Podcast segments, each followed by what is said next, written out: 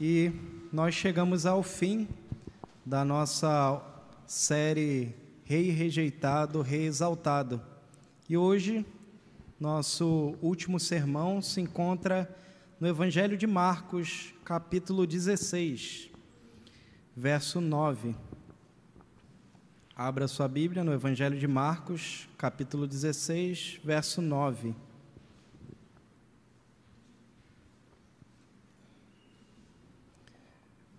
Nós faremos a leitura do verso 9 até o final do texto, verso 20.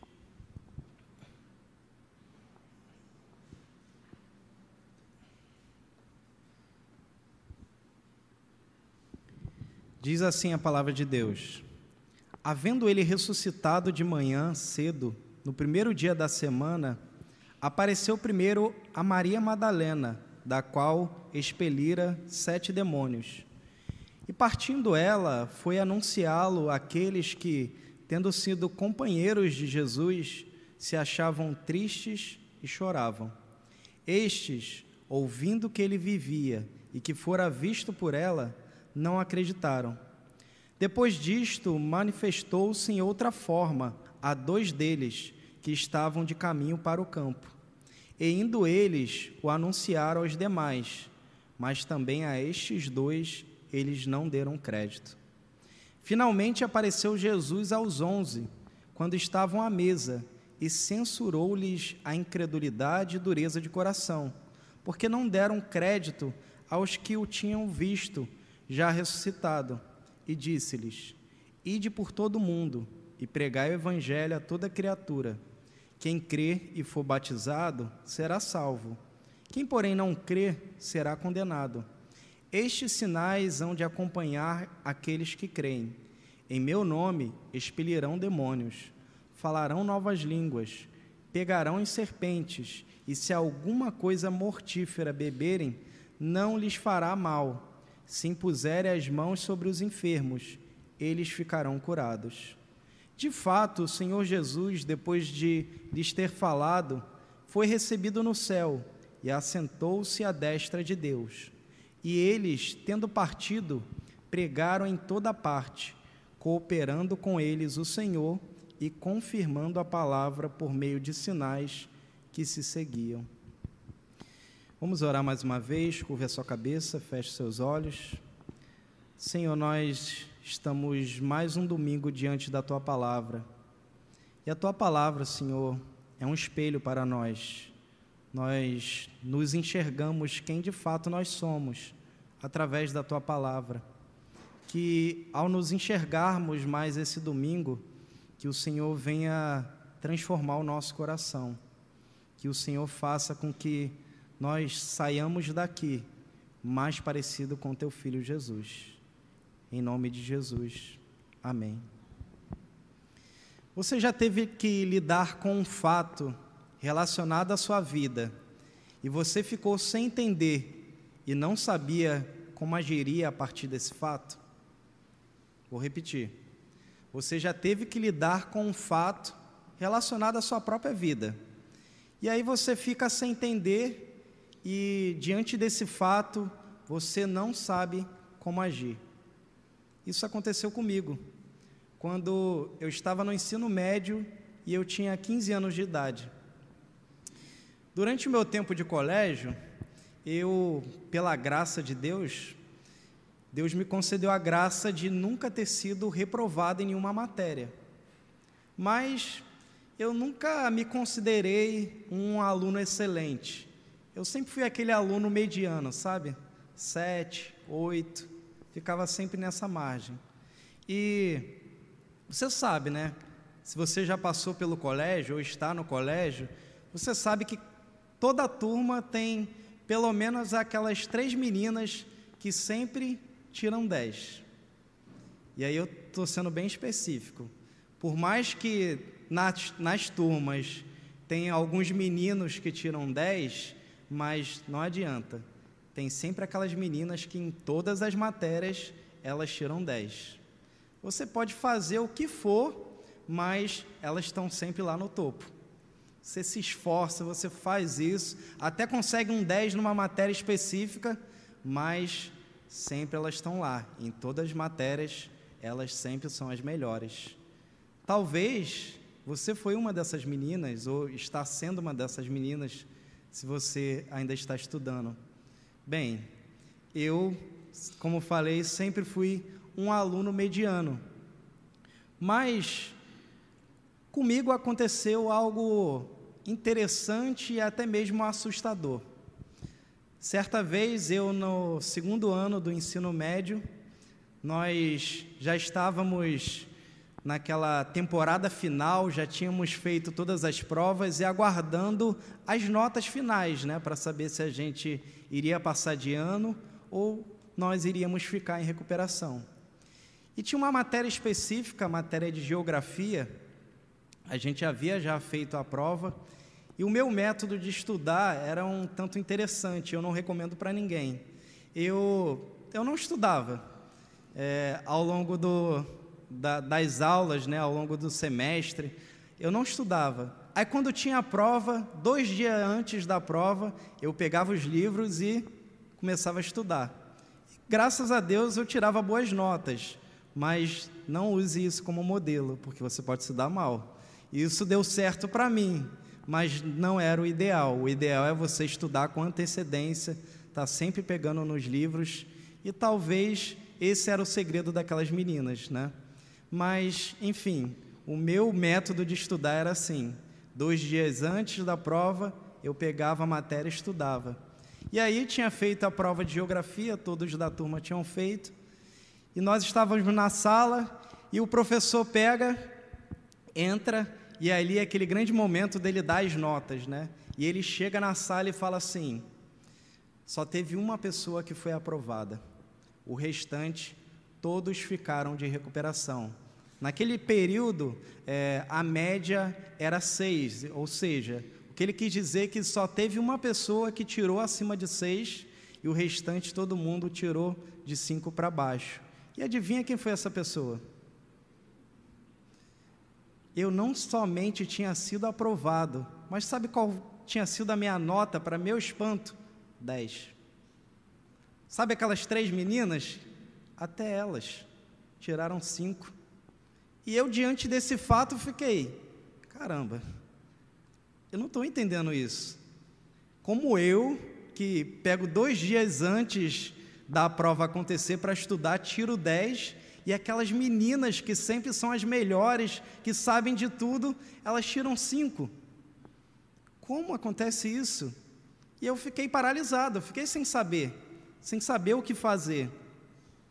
Mas veja, o texto que nós estamos lendo tem algo parecido. Talvez você fale assim: se você olhar para a sua vida e tentar lembrar fatos da sua vida, talvez você também consiga encontrar histórias parecidas com essa minha. Um fato que aconteceu com você que te levou a ficar sem entender e você, cara, não sei agora o que fazer diante disso. O texto que nós estamos lendo tem isso também nós encontramos os discípulos que ficaram incrédulos acerca do fato da ressurreição. E eles não sabem o que fazer diante desse fato.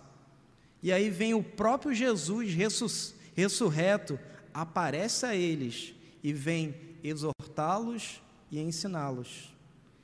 E hoje o Senhor também quer nos exortar e nos ensinar assim como fez com seus discípulos. Hoje, nós aprenderemos que, diante da ressurreição de Cristo, nós devemos abandonar a incredulidade e termos uma vida de fé que frutifica e glorifica o nosso Senhor. Vou repetir. No texto que nós lemos, hoje nós aprenderemos que, diante da ressurreição de Cristo, todos nós devemos abandonar a incredulidade e termos uma vida de fé que frutifica e glorifica ao nosso Senhor. E nós aprenderemos isso em duas partes. A primeira verdade que nós aprendemos aqui nesse texto, ela se encontra do verso 9 até o verso 14. É a verdade que diante da ressurreição de Cristo, nós devemos abandonar a incredulidade. Isso pode ser visto através de duas cenas que são retratadas no texto e a exortação de Jesus aos seus discípulos, que vem logo a seguir dessas cenas. A primeira cena, Jesus aparece a Maria Madalena, aquela que ele tinha expelira sete demônios. Jesus aparece a ela. A segunda cena, a partir do verso 12, Jesus aparece a dois dos seus discípulos. Dois dos discípulos estavam caminhando para um campo. E veja, apesar que nós vemos nessas duas cenas coisas diferentes, nós vemos um tema sobressaindo aí: a incredulidade dos discípulos. A primeira cena que nós vemos quando Jesus aparece a essa mulher, Maria Madalena, ela parte, diz o texto, verso 10, e ela vai anunciar aos discípulos que ela tinha visto Jesus, o Jesus ressurreto, o Jesus que não estava mais morto. Lembre-se, no último sermão nós vimos que Jesus, as mulheres foram ao túmulo e não encontraram Jesus, encontraram os anjos, e os anjos falaram: Ele não está aqui, ele ressuscitou. Mas até aquele momento Jesus não havia aparecido a ninguém. E a primeira pessoa que Jesus aparece é essa mulher, Maria Madalena. E esse relato mais específico se encontra no Evangelho de João, capítulo 20, do verso 11 ao verso 18. Só que Jesus aparece a essa mulher, ela vê o Jesus ressurreto, e ela vai correndo anunciar aos seus discípulos, aos discípulos de Jesus, porque eles estavam tristes, diz o texto, estavam chorando. Só que, olha o verso 11: Estes, ouvindo que ele vivia e que fora visto por ela, não acreditaram. Eles não acreditaram que Jesus havia ressuscitado, eles não acreditaram na palavra daquela mulher. E aí vem a outra cena. A outra cena é um tanto mais sucinta, são dois versículos, verso 12 e verso 11. E diz o seguinte: que depois disto, manifestou-se, ou seja, Jesus se manifestou em outra forma a dois deles que estavam de caminho para o campo. E essa cena aqui, esse momento aqui, ele está registrado lá em Lucas capítulo 24, do verso 13 ao verso 35. E é aquele famoso episódio que os discípulos estão indo no caminho de Emaús. E vai um homem caminhando ao lado deles e eles acham que aquele homem era um jardineiro e eles falam: Você não está sabendo o que está acontecendo, o que está sendo falado na cidade, em toda Jerusalém? Jesus morreu. Aquele homem que pregava morreu. E eles não sabiam que estavam falando com o Cristo ressurreto. Só que Jesus se revela a eles, e eles sabem que é o Jesus ressurreto. E, verso 13, eles têm a mesma atitude que Maria Madalena. Eles, indo eles, o anunciaram aos demais. Mas qual é a atitude deles? Mas também a estes dois eles não deram crédito. Então veja que dois cenários diferentes, mas a mesma resposta, a mesma atitude, a incredulidade. Nós não acreditamos. Nós não acreditamos que Jesus ressuscitou, que Jesus está vivo. E aí o que acontece? Verso 14: o próprio Jesus aparece aos seus discípulos. Diz o texto, o texto é bem específico, que Jesus aparece aos onze, quando eles estavam à mesa, eles estavam reunidos Jesus aparece e olha a exortação de Jesus. E censurou-lhes a incredulidade e dureza de coração, porque não deram crédito aos que tinham visto já ressuscitado. Veja, Marcos faz questão de relatar que a primeira coisa que Jesus faz quando se revela aos onze, quando aparece aos onze, é exortar eles acerca da sua incredulidade. Então veja que Marcos está preocupado aqui em abordar essa questão da incredulidade, a incredulidade do discípulo. Eles não se alegram com as boas novas da ressurreição de Cristo. Ao contrário, eles ficam incrédulos, eles não creem naquilo, eles desconsideram aquilo. A incredulidade, irmãos, não deve fazer parte da vida daqueles que são seguidores de Cristo. Isso é tão importante que a primeira coisa que Jesus faz é censurar eles, é exortar eles acerca da sua incredulidade. John Piper, um pastor americano, em seu livro, que eu recomendo que você leia, um livro chamado Lutando contra a Incredulidade, ele define que incredulidade é o mesmo que falta de confiança nas promessas de Deus. Vou repetir. John Pipe define no seu livro que incredulidade é o mesmo que falta de confiança nas promessas de Deus. E ora, não é isso que está acontecendo aqui? Não tinha sido o próprio Jesus que havia falado para eles que ele mesmo iria ressuscitar ao terceiro dia? Então veja que o fato deles não crerem na ressurreição de Cristo era uma falta de confiança nas promessas de Deus. O próprio Cristo havia assegurado, dado a sua palavra, que ele ressuscitaria. Mas os discípulos não creem, não, não creem nas promessas do Cristo. E aí, irmãos, olhando para esses cenários, nós podemos aprender algumas lições acerca da incredulidade. E aqui eu quero destacar três lições que nós podemos aprender aqui nessa primeira parte acerca dessa incredulidade dos discípulos, que também diz respeito a você e a mim. A primeira lição que nós aprendemos acerca da incredulidade é que a incredulidade acontece quando damos mais voz à cultura e sociedade do que à palavra de Deus. Isso está bem específico nessa primeira cena, quando Jesus aparece a Maria Madalena.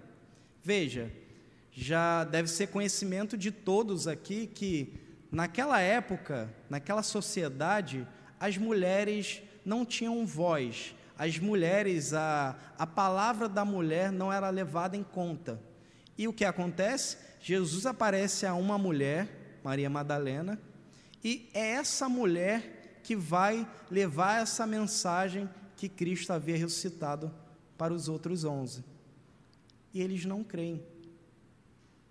E o que está acontecendo aqui é o seguinte: eles estão dando mais voz à sociedade, porque a sociedade dizia que não se devia confiar no relato de uma mulher, do que na palavra de Cristo. Cristo havia enviado aquela mulher para falar acerca da ressurreição, que ele estava vivo, e eles deram mais ouvidos a o que estava estabelecido na sociedade, na sua cultura, e não deram ouvidos a palavra de Cristo. Isso não é interessante? Porque nós muitas vezes não temos feito isso. Nós às vezes damos mais ouvidos ao que a sociedade fala, o que a nossa cultura fala, do que Deus fala na Sua palavra. Nós não temos agido assim? Quando veio a pandemia do coronavírus, eu achei interessante, porque muitos crentes falaram assim: já era, acabou, estamos perdidos. E eu fiquei assim: caramba, o que Deus fala na Sua palavra? Que Ele é o Rei soberano sobre toda a terra. E a gente era bombardeado de informações de pessoas morrendo e isso, e a gente dava mais crédito às informações, ainda que verídicas, mais do que uma verdade que é eterna, que é a verdade de que Deus reina e está no controle e governo do universo. Irmãos, nós não precisamos, nós não podemos deixar que a cultura dite aquilo que nós devemos crer. É a palavra de Deus que deve ditar o que nós cremos. É a palavra de Deus que deve ser o fundamento de como nós cremos e como nós vivemos. Porque se você deixar a cultura falar acima da palavra de Deus, o final será incredulidade. Você vai negar o Cristo ressurreto, assim como esses discípulos fizeram. Se nós dermos mais ouvido o que a cultura fala, nós acabaremos com uma vida de incredulidade. Porque, como John Pipe fala, incredulidade é falta de confiança nas promessas de Deus. E quando você dá ouvidos ao que a cultura, o que a sociedade que tenho que mencionar é uma sociedade pagã, é uma sociedade que não reflete os valores da palavra de Deus, o final é falta de confiança nas promessas de Deus. Então, o Senhor nos chama a colocar a palavra dele acima da cultura, acima da sociedade. Se os discípulos tivessem colocado a palavra de Jesus acima da sociedade, eles creriam no relato daquela mulher. Mas uma segunda lição aqui, ainda olhando para o outro cenário, no verso 12, verso 13. A segunda lição é que a incredulidade é obstinada. O que eu quero dizer com isso? A incredulidade, ela é persistente. Veja, talvez vocês possam falar, poxa, mas eles não creram porque era uma mulher, foi uma questão da cultura, da sociedade.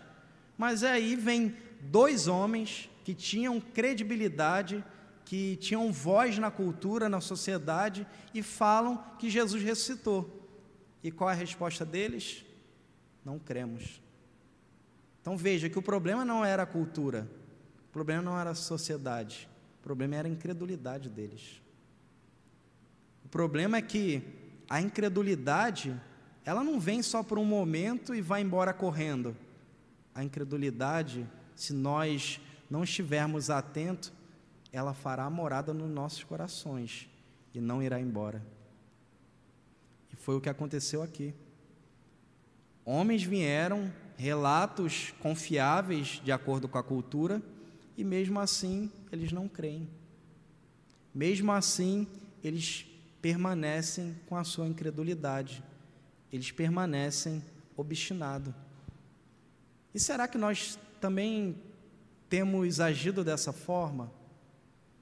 Nós temos deixado a incredulidade entrar no nosso coração e nós até acariciamos ela para que ela não vá embora, e ainda que Cristo esteja falando, nós não queremos saber, nós precisamos abandonar a incredulidade. Mas uma terceira e última lição, e ela se encontra no verso 14. Cristo aparece àqueles homens e censura eles, exorta eles acerca da sua incredulidade.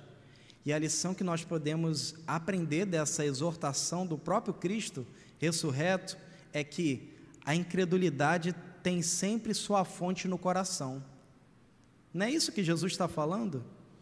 Diz o texto que ele censurou-lhes a incredulidade e dureza de coração. Ou seja, a raiz da incredulidade é sempre no coração. A raiz da incredulidade está sempre no nosso interior. Então não adianta a gente mudar os nossos costumes, não vai resolver. A incredulidade está lá dentro, está no coração. Não adianta a gente colocar uma capa mais bonita, a incredulidade vai acabar se manifestando também, porque ela está lá dentro. A fonte da incredulidade é o nosso coração, e por muitas vezes um coração corrupto. E Cristo vem nos censurar, vem nos exortar para que nós olhemos para dentro do nosso coração. O que tem feito nós deixarmos de confiar nas promessas de Deus para que nós venhamos a manter um coração incrédulo? O que tem roubado o seu coração de confiar nas promessas de Deus? de confiar na palavra desse Cristo ressurreto. Só você pode olhar para dentro do seu coração e, com a ajuda do Espírito Santo, identificar aquilo que tem feito com que você não creia nas promessas de Deus. aquilo que tem feito você dar ouvido a outras vozes e não a palavra do próprio Cristo. Nós precisamos saber que a incredulidade tem a sua raiz no seu coração. E o único remédio para a incredulidade que tem a sua fonte no coração é a palavra do próprio Cristo. É só quando nós damos ouvidos à exortação desse Cristo é que nós conseguimos tirar essa raiz de incredulidade do nosso coração. Por isso, essa exortação que nós devemos abandonar a incredulidade. A incredulidade não é compatível com os seguidores de Cristo. E isso é questão de urgência. Se Cristo aparece e ele primeiro fala isso, é porque isso é urgente. E nós temos que dar valor a isso. Nós precisamos, na nossa caminhada com Cristo, olharmos para nós mesmos e pensarmos: será que eu tenho nutrido um coração incrédulo? Será que eu não tenho confiado nas promessas desse Cristo? Nós precisamos olhar para o nosso interior e abandonar a incredulidade. Essa é a exortação de Cristo para nós. Mas ainda há uma segunda e última verdade. Se a primeira verdade é que nós devemos abandonar a incredulidade, a segunda e última verdade é que, diante da ressurreição de Cristo, nós devemos ter uma vida de fé que frutifica e glorifica o nosso Senhor. Isso pode ser visto do verso 15 ao verso 20.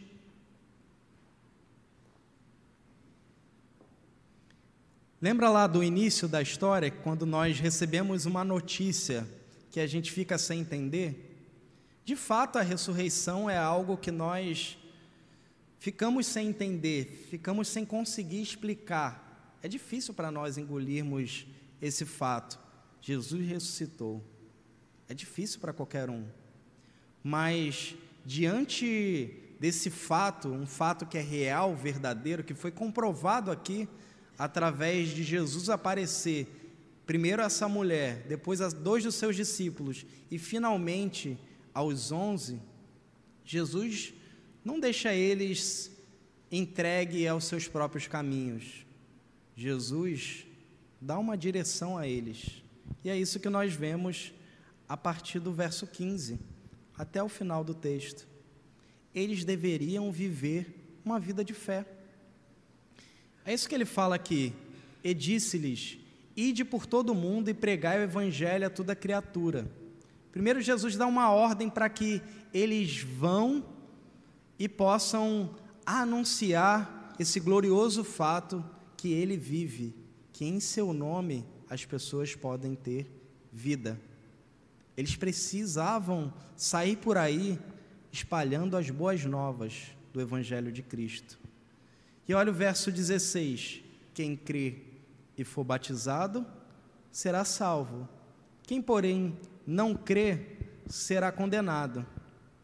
Aqui a gente pode aprender algumas coisas. Primeiro, a salvação é somente pela fé. A gente aprende pelo contrário aqui no texto.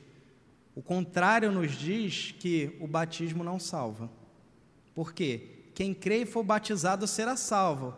O lógico era: quem não crê e não for batizado não será salvo. Mas o texto diz que quem não crê não será salvo. Então, o que nós aprendemos aqui é que a fé é suficiente para a salvação. A fé em Cristo, a fé na pessoa de Cristo, do Cristo ressurreto o batismo, o batismo é um selo que visivelmente fala para o mundo que nós pertencemos a esse povo da aliança. É por isso que nós batizamos os nossos filhos. O batismo é um selo que nos diz: vocês pertencem a esse povo da aliança. Povo que essas promessas foram destinadas. O batismo é um ato de obediência. Foi o próprio Cristo que instituiu o batismo. É ele que fala lá em Mateus capítulo 28, quando ele no texto da grande comissão, diz que eles deveriam ir por todo o mundo ensinando e batizando em seu nome. É o próprio Cristo que estabelece isso. Então aprendemos que nós devemos nos batizar porque Cristo ordena, porque Cristo instituiu isso. Mas que a fé não depende do batismo. A fé depende de você colocar a sua confiança, a salvação depende de você colocar a sua confiança nesse Cristo que ressuscitou. Se você não coloca a sua salvação, sua confiança nesse Cristo que ressuscitou, você está condenado. É duro falar isso, mas é a verdade. E lembra o que a gente aprendeu no, na primeira verdade? Prim, aquela primeira lição lá, que a gente não pode colocar a sociedade, a voz da sociedade, da cultura acima da verdade de Deus, a cultura vai falar assim: que discurso duro. Não, não fala isso não. Se eu não crer, eu estou condenado. Não, não. O discurso é só amor. Tudo vai dar certo. Tudo vai dar certo. Não vem com esse negócio ruim, não. Mas isso é a cultura. O que Cristo está falando aqui é: quem não crê será condenado. E com a cultura e a palavra de Deus, eu fico com a palavra de Deus. Nós devemos ficar com a palavra de Deus. Mas aí vem, o texto segue e vem uma questão bem complexa. E eu vou abrir um parênteses aqui. Pregação expositiva, irmãos, é você abrir o texto e deixar o texto falar. E aí o pregador tem que lidar com questões difíceis, estando no texto ou não. E aqui, verso 16 a 18, essa é uma das questões difíceis. Difíceis que a gente vê até aberrações por causa desse texto. Aqui, nós nos deparamos com a questão da fé e dos milagres. Porque o texto diz que estes sinais hão de acompanhar aqueles que creem. Em meu nome expelirão demônios, falarão novas línguas, pegarão em serpentes, e se alguma coisa mortífera beberem, não lhes fará mal, e se impuserem as mãos sobre enfermos, eles ficarão curados. E aí eu te pergunto, e aí? Será que isso é para nós mesmo? Se você falar que é, e aí surge aquela outra pergunta que vem depois: por que isso não aparece na sua vida? Porque você nunca curou ninguém. Porque eu nunca vi você é, expelindo um demônio. Porque eu nunca vi você beber um veneno e ficando vivo. Está vendo como a questão é complexa? Como nos joga contra a parede? Mas veja, há um caminho melhor para a gente entender esse texto. Primeiro é entender a questão dos milagres, principalmente no Novo Testamento. Já parou para se perguntar por que Cristo fazia milagre? Já parou para pensar qual era o propósito principal de Cristo fazer milagre? Talvez você fale assim: ah, mas Cristo fazia milagre para servir as pessoas. Ele curava os enfermos, ele expulsava os demônios, ele libertava as pessoas. Tá, mas ele não precisava então andar sobre as águas. Para que andar sobre as águas? Favoreceu quem ali? Favoreceu quem ele andar sobre as águas? Ah, se o propósito era esse, e servir as pessoas, por que muitas pessoas não foram curadas? Veja, multidões iam atrás do próprio Cristo, mas você acha que todo mundo era curado? Diz o texto, num episódio específico, que Jesus vai num lugar onde tinha um monte de cego, mas ele cura um, lá no tanque de Betesda. Por que ele não curou os outros? Se o propósito dos milagres era Jesus com a finalidade última de servir as pessoas, por que Jesus não curou todo mundo que foi até ele? Por quê? Veja, eu não estou falando que Jesus não servia as pessoas, ele servia sim as pessoas. Mas o propósito último dos milagres não era esse.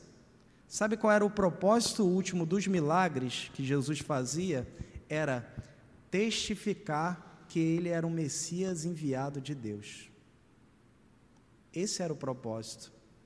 Tanto que quando ele cura um cego e os fariseus vão atrás daquele cego e querem fazer de tudo para incriminar Jesus, e eles falam assim: fala logo, esse homem era um homem pecador, fala quem era esse homem e tal.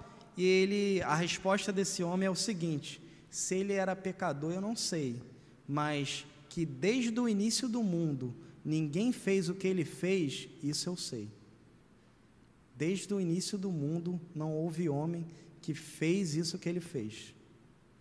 Então, o propósito último, irmãos, dos milagres era testificar que Cristo era o Filho de Deus, era o Messias de Deus, aquele que foi prometido lá desde Gênesis e era revelado agora, ali nos Evangelhos.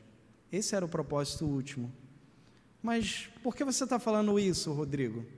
Porque quando nós entendemos isso, nós entendemos também o propósito dos milagres nos apóstolos. Veja, o texto fala aqui que quando Jesus aparece, ele aparece para quem? Para os onze.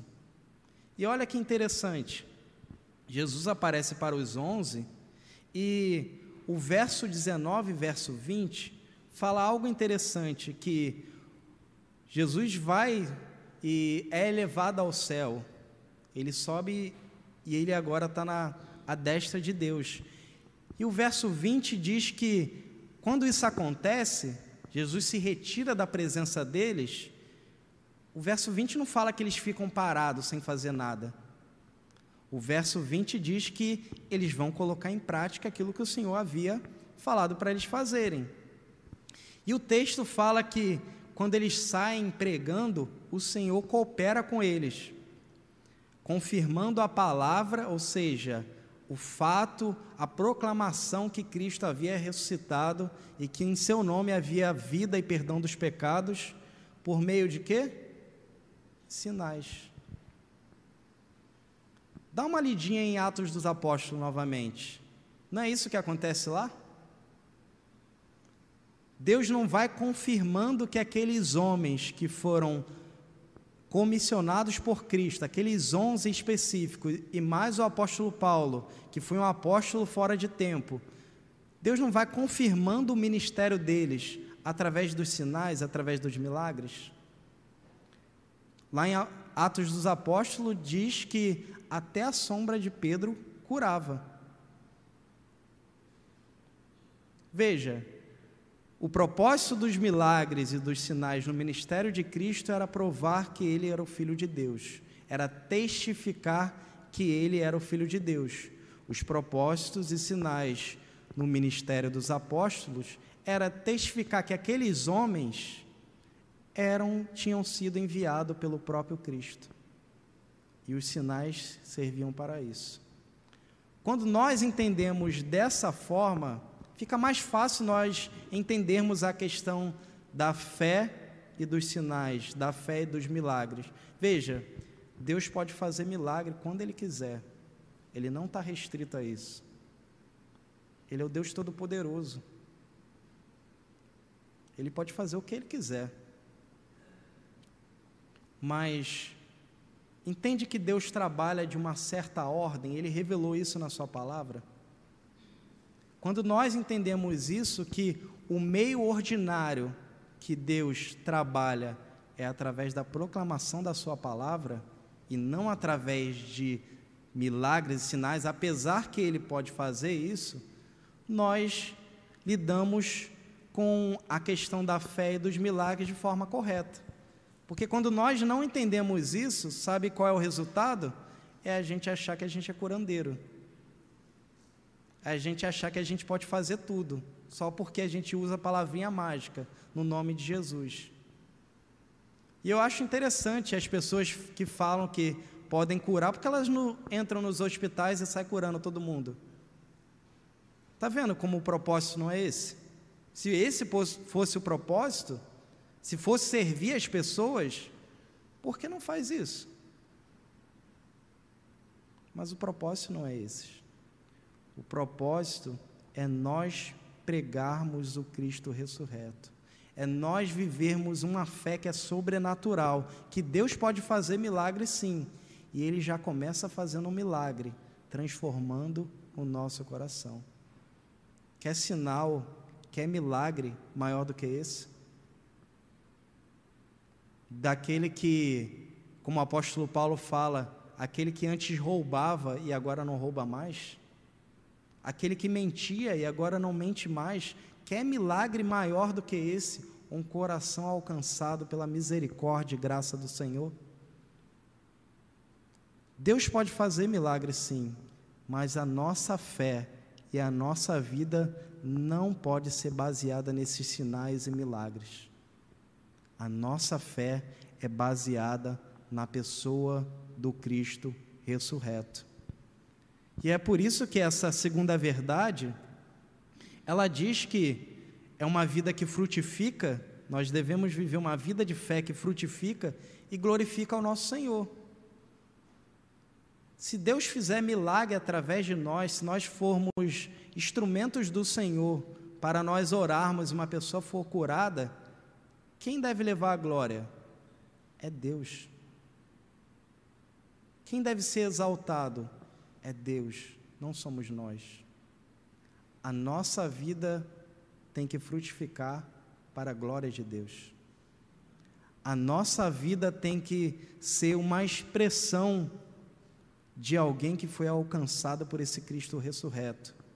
E sendo alcançado por esse Cristo ressurreto, a nossa vida frutificará para a glória de Deus. E como frutificará? Através dessa transformação. Através de você agora, antes inimigo de Deus, agora cooperador do Senhor na sua obra. É isso que diz o final do texto. O final do texto tem algo valioso, verso 19 e 20. Cristo não está mais fisicamente entre nós, mas Cristo continua em nós, continua operando em nós, através de quem? Através da sua igreja, através do Espírito Santo agindo na sua igreja. Ele um dia voltará mas ele continua através de nós, por meio do seu Espírito Santo, governando a sua igreja. Isso é maravilhoso, irmãos. Quando nós entendemos isso, que Cristo habita aqui no meio de nós e que governa a sua igreja, você muda a sua visão acerca da igreja. A igreja não se torna mais aquela coisa chata, que você tem que vir todo domingo, que você tem que cumprir um ritual. A igreja é a igreja do Cristo ressurreto, que habita no meio da sua igreja. O livro de Apocalipse fala isso. Cristo ressurreto anda no meio da sua igreja. Isso é maravilhoso. Você pode ser não ter cargo nenhum na sua igreja. Você pode ser alguém que pensa assim: "Poxa, mas eu não faço nada, ninguém me conhece" mas você faz parte da igreja do Cristo ressurreto. Isso é motivo para você ficar alegre, contente. Um privilégio para nós fazermos parte desse povo, povo que Deus destinou essas promessas, povo que Deus usa para que o seu nome seja glorificado, povo que Deus usa para que mais e mais pessoas sejam transformadas, tenham o coração alcançados por esse Cristo. Se nós abandonarmos a incredulidade e vivermos uma vida de fé, uma vida que frutifica ao Senhor, o Senhor será glorificado através das nossas vidas. E talvez você fale assim, mas eu tenho vivido uma vida de incredulidade. A minha fé não é baseada nesse Cristo ressurreto, eu baseio a minha fé em obter coisas para mim, em no meu próprio benefício. E aí eu tenho uma palavra para você. Há, boa no... Há boas novas para você também. Cristo morreu para esses onze que não creram que ele havia ressuscitado. Cristo transformou esses onze. Leia o livro de Atos dos Apóstolos. Cristo transforma o coração incrédulo a alguém que ama Ele, alguém que vive pela fé nele. Cristo ainda faz isso hoje. Se você tem vivido uma vida de incredulidade, Cristo pode transformar a sua vida e te chamar para uma vida de fé, uma vida que frutifica e glorifica o nome dEle. E é somente através das boas novas do Evangelho de Jesus Cristo que isso é possível. É somente quando nós entendemos que esse Cristo morreu, que ele sofreu, que ele foi rejeitado, mas que agora é um rei exaltado e ele tem poder para transformar corações, é que nós podemos ter os nossos corações transformados. Hoje você pode sair daqui com uma vida diferente, não porque o Rodrigo está falando, não porque a sua fé é uma fé que vai dar tudo certo, mas por causa da palavra de Cristo, porque é o próprio Cristo que faz isso no teu coração. É o próprio Cristo que faz isso no meu coração. É esse Cristo que nós celebramos domingo após domingo. É esse Cristo que morreu e ressuscitou e que é exaltado pela sua igreja e que um dia voltará.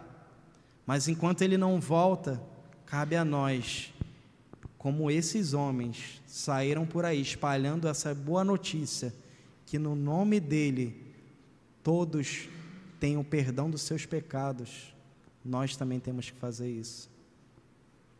Em Cristo há perdão para qualquer pecado, porque a morte dele na cruz foi suficiente para perdoar o seu pecado, qualquer que seja. Ele fala isso na palavra dele.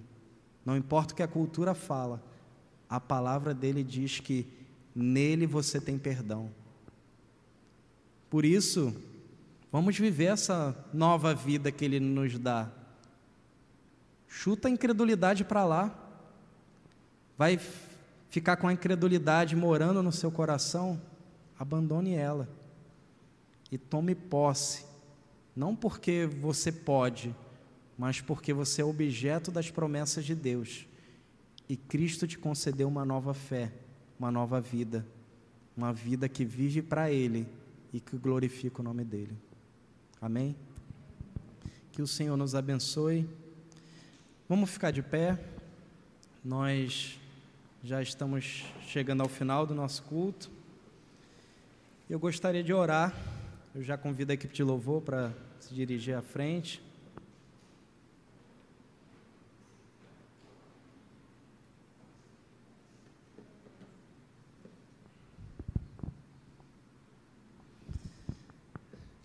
Curva a sua cabeça, feche os seus olhos. Senhor, obrigado pela tua palavra.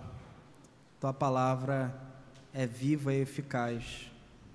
A tua palavra, Senhor, é poderosa para transformar vidas, Senhor. Vidas destruídas em uma vida nova, uma vida abundante no teu nome. Nós te agradecemos, Senhor, porque outrora nós vivíamos nas trevas mas a maravilhosa luz do Senhor veio sobre nós e o Senhor nos chamou das trevas para a luz. Obrigado, Senhor. Obrigado porque, por mais que o mundo nos bombardeie com informações, dizendo que tudo está perdido, nós cremos num Deus que governa esse universo, um Deus que governa a sua igreja um Deus que transforma vidas. Nós entregamos ao Senhor o nosso coração. Nós declaramos que nós precisamos do Senhor a cada dia.